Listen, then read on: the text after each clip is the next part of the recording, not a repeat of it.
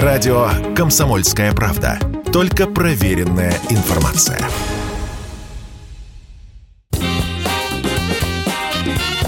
Был бы повод. Здравствуйте, я Михаил Антонов, и эта программа «Был бы повод». 2 июня на календаре и обзор событий, которые произошли в этот день, но в разные годы вы услышите в сегодняшней программе. 2 июня 1842 года книжная новинка появляется на прилавках. Первый том романа Николая Гоголя «Мертвые души». Настасья Петровна, Да, да, да, да, да. а уступите их мне. Лошадей? Да не нужны мне лошади. А кого? Да, вот этих всех, что умерли.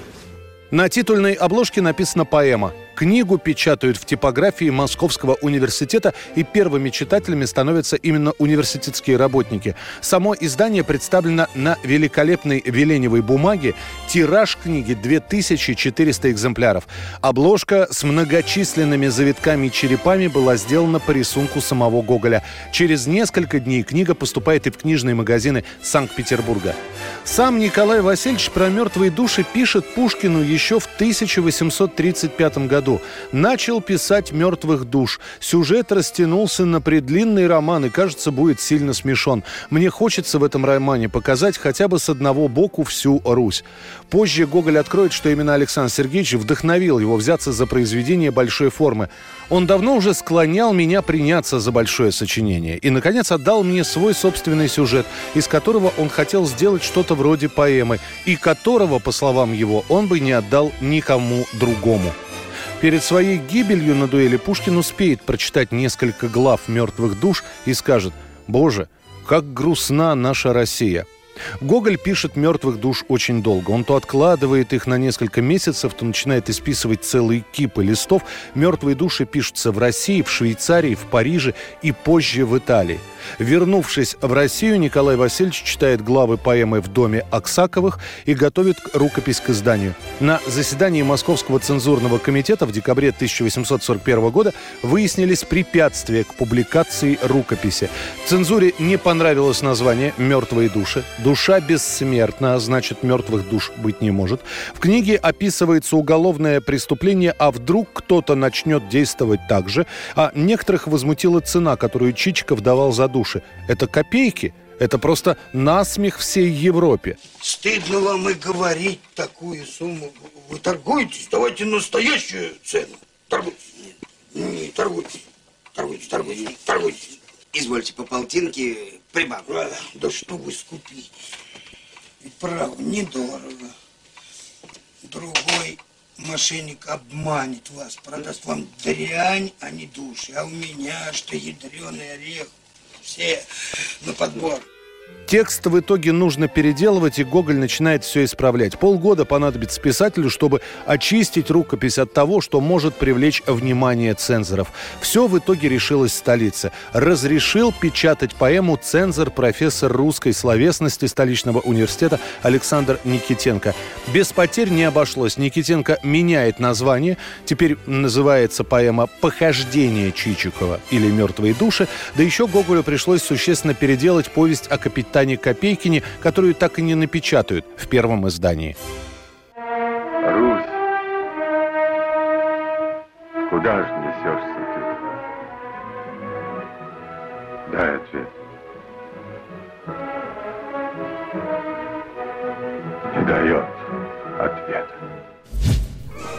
2 июня 1861 года. Еще одна книжная новинка появилась в этот день. Выходит первое издание книги Елены Малаховец «Подарок молодым хозяйкам или средства к уменьшению расходов в домашнем хозяйстве». Выпускница Института благородных девиц в 30 лет выпускает книгу, в предисловии которой говорится «Кухня есть также в своем роде наука, которая без руководства, и если нельзя исключительно посвятить ей несколько времени, приобретается не годами, но десятками лет опытности. А этот десяток лет неопытности иногда очень дорого обходится, в особенности молодым супругам». Книга – это кулинарное издание, которое содержит полторы тысячи рецептов. Супы, закуски, десерты, домашние напитки от вин до морсов. Причем книга «Малаховец» от прочих изданий отличается тем, что там были не просто рецепты приготовления, но и детали готовки, чего не было в других произведениях. Как разделать рыбу или мясо, какими кухонными приборами пользоваться, точные весовые пропорции. Все это сопровождается подробной росписью всех операций. Вскоре книга Елены Малаховец есть практически в каждом доме. Потом появляется второй том. Там уже три тысячи рецептов. До революции «Подарок молодым хозяйкам» – одна из самых популярных книг в России. После революции издание критикуют, называя его показательно буржуазным. Дескать, простых людей коробят фразы из книги. Когда это мясо при костях сварится, снять его, изрубить и употребить на фарш для пирожков, караваев, подаваемых к супу, на фаршмак и тому прочее. Или отдать прислуге. Голова воловья употребляется на студень для беднейшего класса людей и для прислуги. Каждые 10-15 минут сливать в горшочек растопленный жир, пока весь не растопится и не останутся одни шкварки, которые отдать прислуге к какой-нибудь каше. Однако в середине прошлого века советские хозяйки получат свою советскую книгу о вкусной и здоровой пище. И она практически наполовину будет копировать книгу «Малаховец». Сама Елена Ивановна доживет до 87 лет, увидит революцию в Петрограде и скончается в 1918 году, предположительно от голода. Год 1953. Коронация в Вестминстере британской королевы Елизаветы II. The Palace of Westminster awaited the arrival of Her Majesty the Queen. From this historic place, centre of the British Commonwealth of Free Peoples, has gone forth the pattern of parliaments, the Westminster model. Событие это становится одной из первых международных новостей, и эта новость полностью освещается телевидением. Телетрансляцию ведет корпорация BBC. Вещание идет не только на Соединенное Королевство, но и на Францию, ФРГ, Бельгию, Голландию. В Европе за церемонией наблюдает 100 миллионов человек. В тот же день 80 миллионов человек увидели ее в Канаде и в США, куда запись торжества доставили самолетами. В цвете коронацию увидели позже, когда вышли посвященные ей фильмы. Допуск телевидения стал главным главной особенностью, освещенной вековыми традициями церемонии. На всем многокилометровом пути следования королевы были возведены трибуны, на крупных улицах соорудили триумфальные арки из гипса, кое-где девятиметровые короны. Все дамы во время церемонии должны были быть в бархатных головных уборах, украшенных золотым галуном и мехом горностая. Никто, кроме королевы, не мог надеть на себя драгоценности. В самом начале церемонии Елизавета II поворачивается на четыре стороны, чтобы все громко объявили, что узнают ее. Потом она произносит присягу, проходит религиозную процедуру миропомазания. Наконец, ей вручают символы королевской власти. А архиепископ Кентерберийский возлагает на ее голову корону весом 2 килограмма 200 граммов.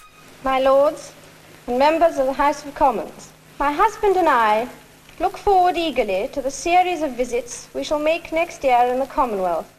Обращаясь к своим подданным, 27-летняя королева говорит, «На протяжении моей жизни и от всего сердца я буду стараться быть достойной вашего доверия. Хоть мой жизненный опыт так невелик, а стоящая передо мной задача так для меня нова, я имею в лице моих родителей, моих дедушки и бабушки примеры, коим могу следовать с уверенностью и доверием».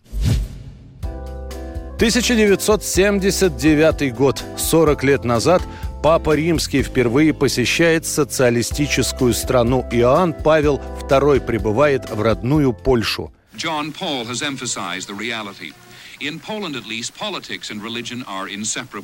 С момента избрания поляка Кароля Войтылы главой Римской католической церкви прошло чуть более полугода. Первый папа из Восточной Европы, так его называют в мировой прессе. До своей поездки 24 января 1979 Иоанн Павел II встречается с министром иностранных дел СССР Андреем Громыко. По его просьбе это стало беспрецедентным событием, поскольку дипломатических отношений между Советским Союзом и Ватиканом в то время еще не было. И всем было известно отношение папы к коммунистической идеологии и очевидное недружелюбие советской власти к католицизму. Однако именно во время этих переговоров и было сказано, что понтифик хотел бы посетить свою родину с визитом. Кремль дает добро. Для польской католической церкви, которая поддерживала демократические протесты, движение в защиту прав человека, а также предоставляла убежище преследуемым членам оппозиции, это было чудо, что Папа Римский приезжает в Польшу. Это чудо, о котором мы так долго молились, пишут они. Ты наша опора, ты наша гордость, молодежь твоя сила. Папа приезжает в Польшу к молодежи. Это плакаты, которые были вывешены на улицах. В любом киоске продаются открытки, значки и памятные медали с изображением Иоанна Павла II. Szanowny panie pierwszy sekretarzu, szanowni panowie, Polska dostatnia i szczęśliwa leży w interesie pokoju i dobrej współpracy między narodami Europy. Первое выступление тут же стала комментировать западная пресса. «Папа призывает к борьбе с коммунизмом». Такие заголовки появились тогда, хотя Иоанн Павел II всего лишь говорил о внутренней борьбе человека. И тем не менее, сопровождавшие понтифика польские власти убедительно попросили Папу Римского быть более сдержанным в речах. В итоге визит проходит благополучно в целом. Может быть, именно поэтому Иоанн Павел II приедет на свою родину во времена социализма еще дважды – в 1900 1983 и в 1987 годах. Это была программа «Был бы повод» и рассказ о событиях, которые происходили в этот день, 2 июня, но в разные годы. Очередной выпуск завтра. В студии был Михаил Антонов. До встречи. «Был бы повод»